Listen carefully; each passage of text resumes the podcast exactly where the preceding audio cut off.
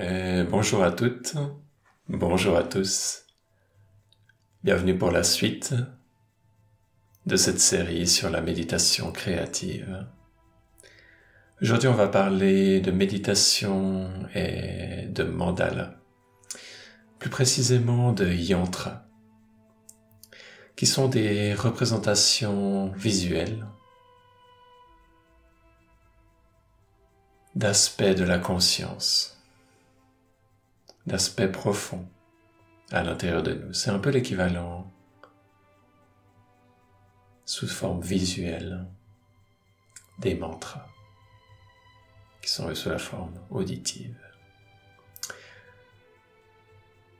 Et donc les mandalas ou les yantras peuvent être utilisés comme outils de méditation donc dans un aspect réceptif, où on va chercher à, en utilisant des dessins, des peintures existantes, à rentrer en résonance avec ces aspects, les laisser fleurir en nous. Il y a aussi bien sûr l'aspect créatif qui, qui fait qu'en créant ces mandalas, ces yantras, on peut aussi être en méditation les deux sont possibles, les deux peuvent être combinés, les deux sont très intéressants à observer, à contempler. La différence entre un mandala et un yantra est pas forcément toujours très précise. De manière générale, un mandala est plus souple dans ses règles, va avoir plus facilement des aspects libres, en opposition au yantra qui va lui être généralement composé d'aspects géométriques qui font que on peut en général les tracer à la règle et au compas.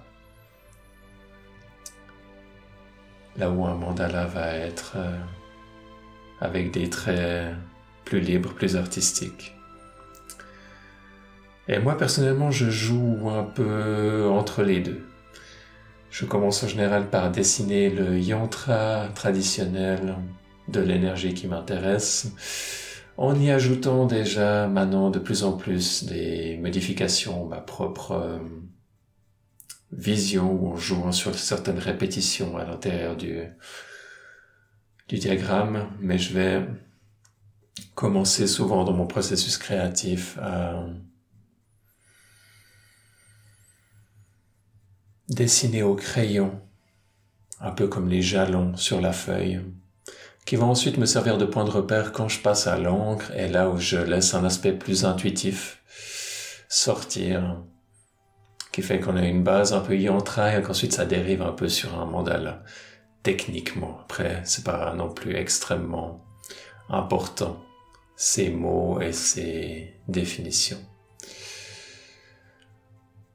L'important pour moi là-dedans, c'est de trouver une manière, une forme d'expression qui est bénéfique pour moi dans un aspect de pratique spirituelle, de pratique méditative, et en même temps qui va pouvoir être bénéfique à d'autres quand ils vont ensuite pouvoir avoir le produit fini sous une forme ou sous une autre qui vont infuser ces énergies dans leur quotidien, dans leur chez eux, dans leur vie. Et il y a comme ça une forme de transmission énergétique, transmission de conscience, transmission émotionnelle, vers des aspects de guérison, vers des aspects d'épanouissement, vers des découvertes spirituelles.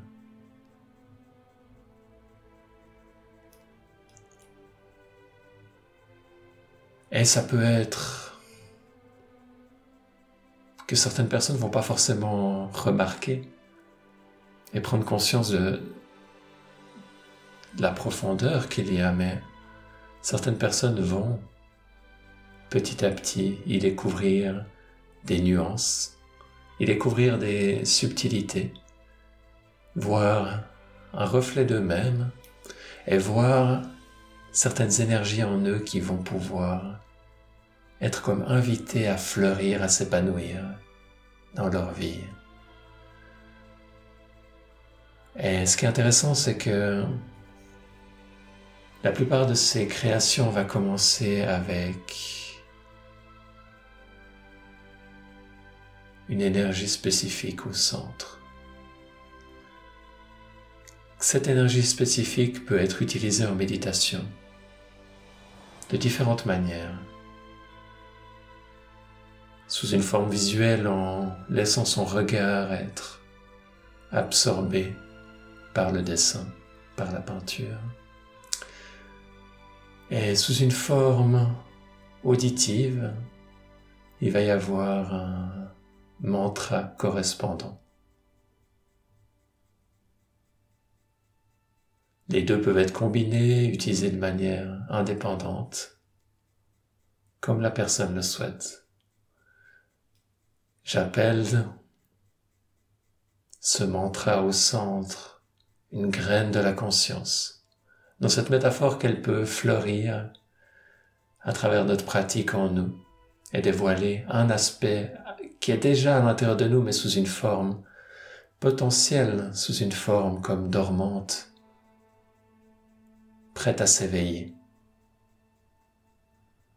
à se construire, et pas une construction superficielle depuis l'extérieur tentant d'aller vers l'intérieur, mais émergeant du cœur de la vie, cette énergie qui prend forme en nous, qui transforme notre perception, qui raffine et guérit nos émotions. Qui va jusqu'à avoir un impact sur notre énergie vitale et notre corps sur le long terme.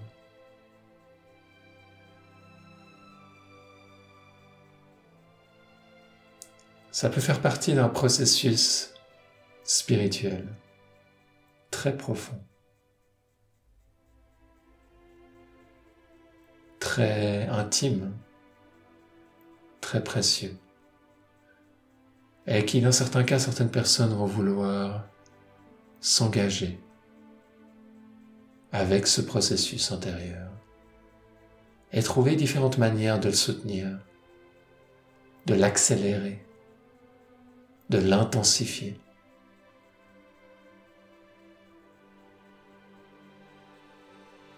Et pour certaines personnes, ça va être ça, et pour d'autres, ça va être une décoration intéressante chez eux. Et c'est complètement ok, il. On est tous différents, on a tous un chemin qui est différent, on a tous un rythme qui est différent.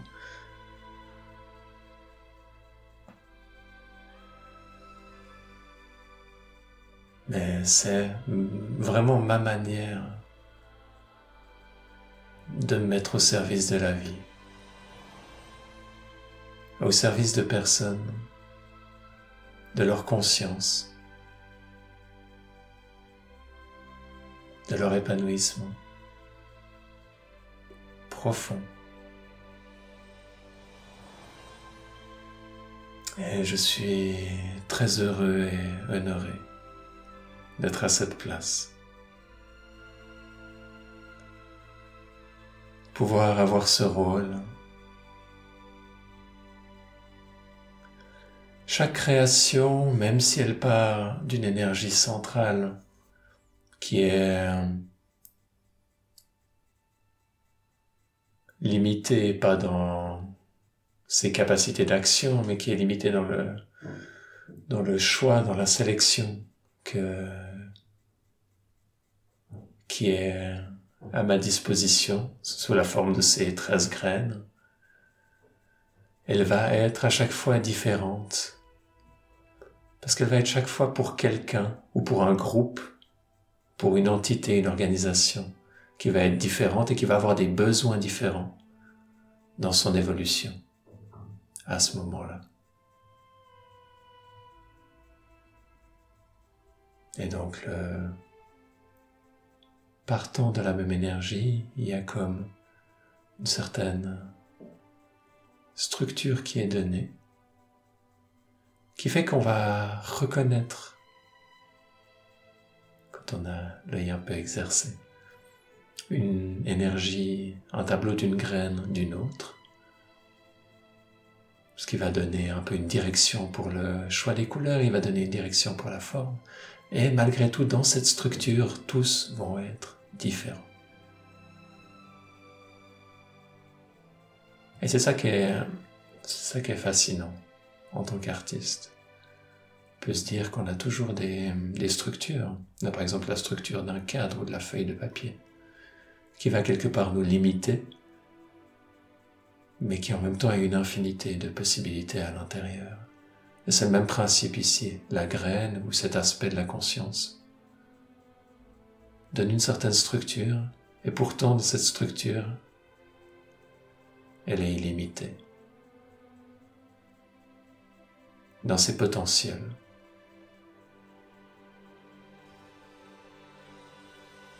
Une des, choses qui est, fascinante dans les mandalas et les yantras, c'est l'aspect symétrique.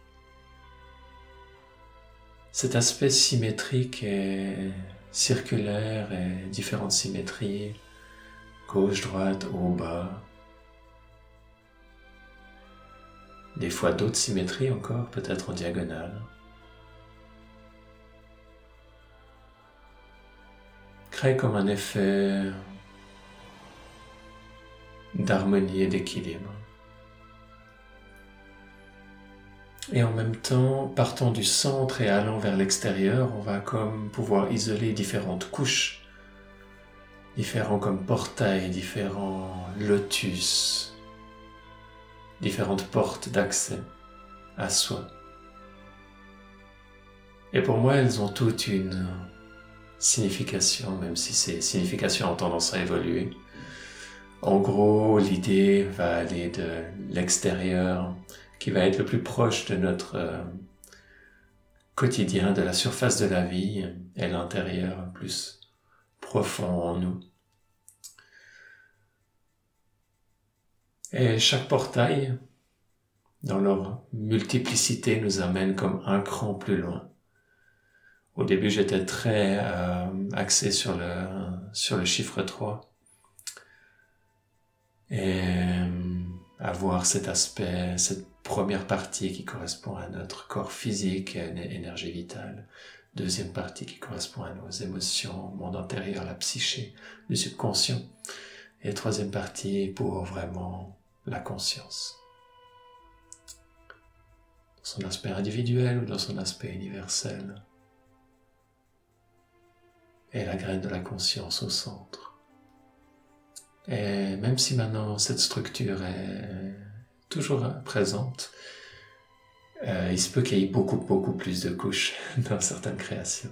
Ce que je trouve qui est, fascinant et qui amène comme un effet hypnotique par moment. La répétition des patterns, la...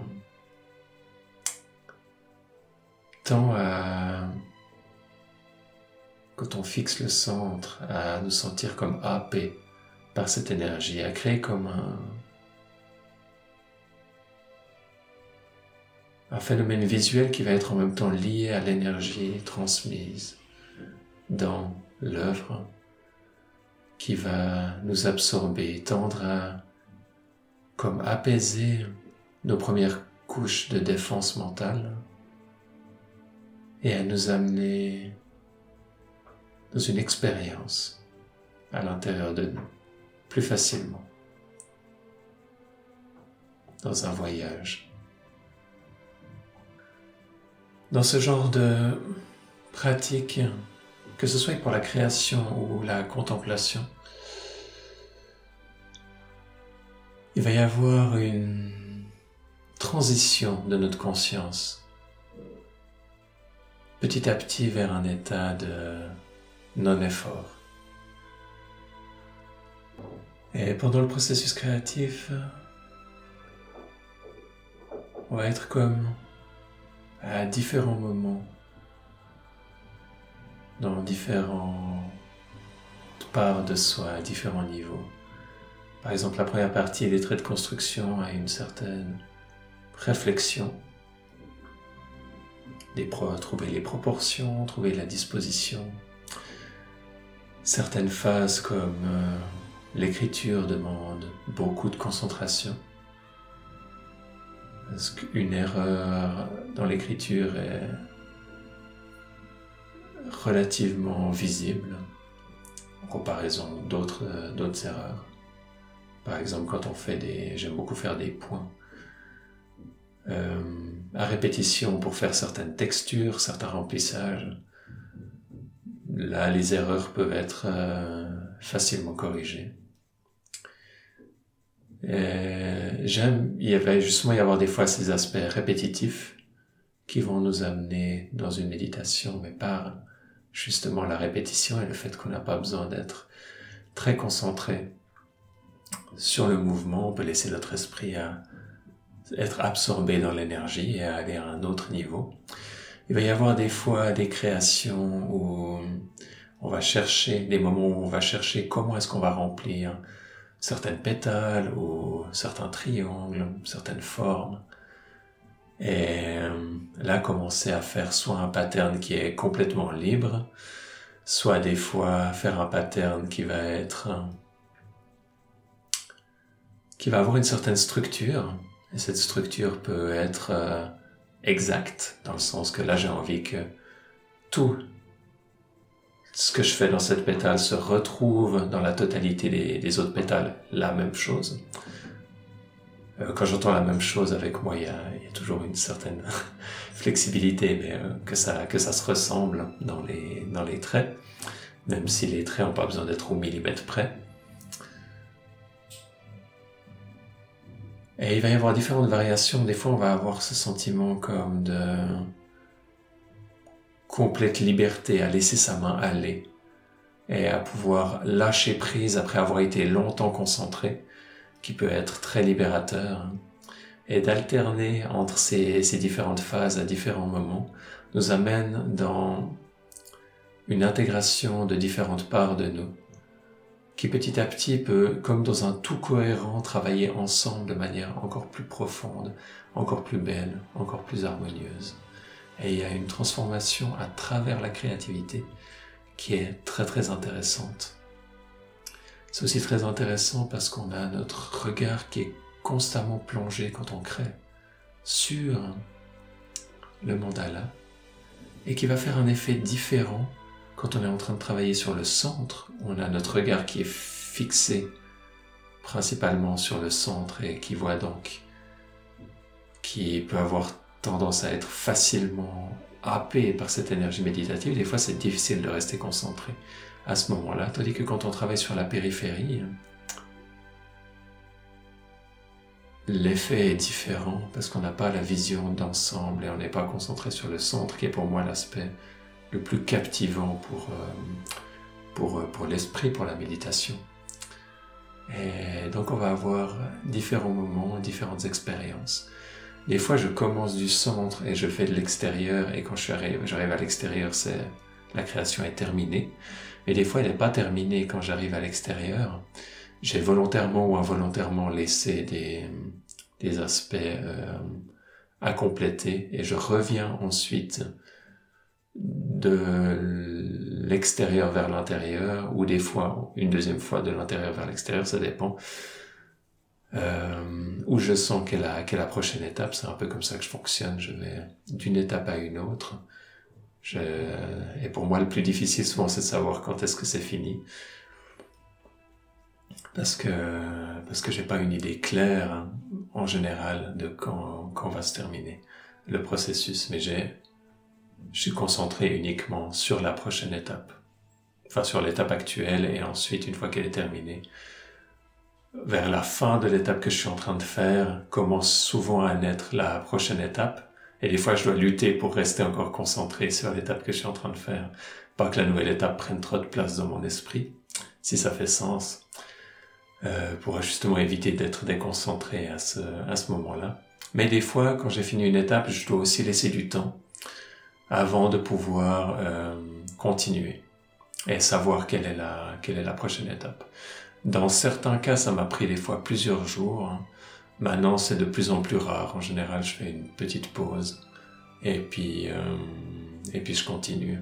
Et en général, quand j'arrête pour continuer un autre jour, c'est soit parce que j'ai quelque chose d'autre à faire ou soit parce que j'ai déjà passé trop d'heures. pas, pas forcément trop d'heures, mais beaucoup d'heures et que c'est le moment, c'est le moment d'arrêter. Euh, ça peut être vraiment très très captivant et,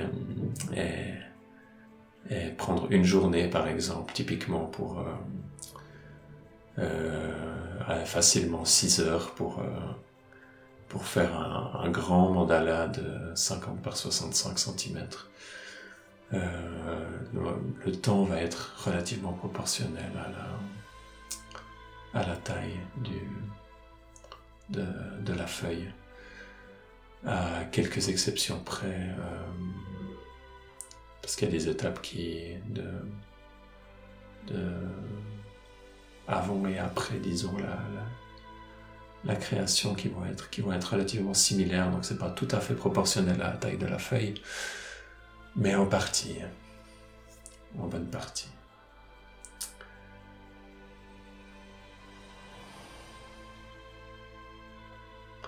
Coup, voilà quelques réflexions que je souhaitais vous partager là autour.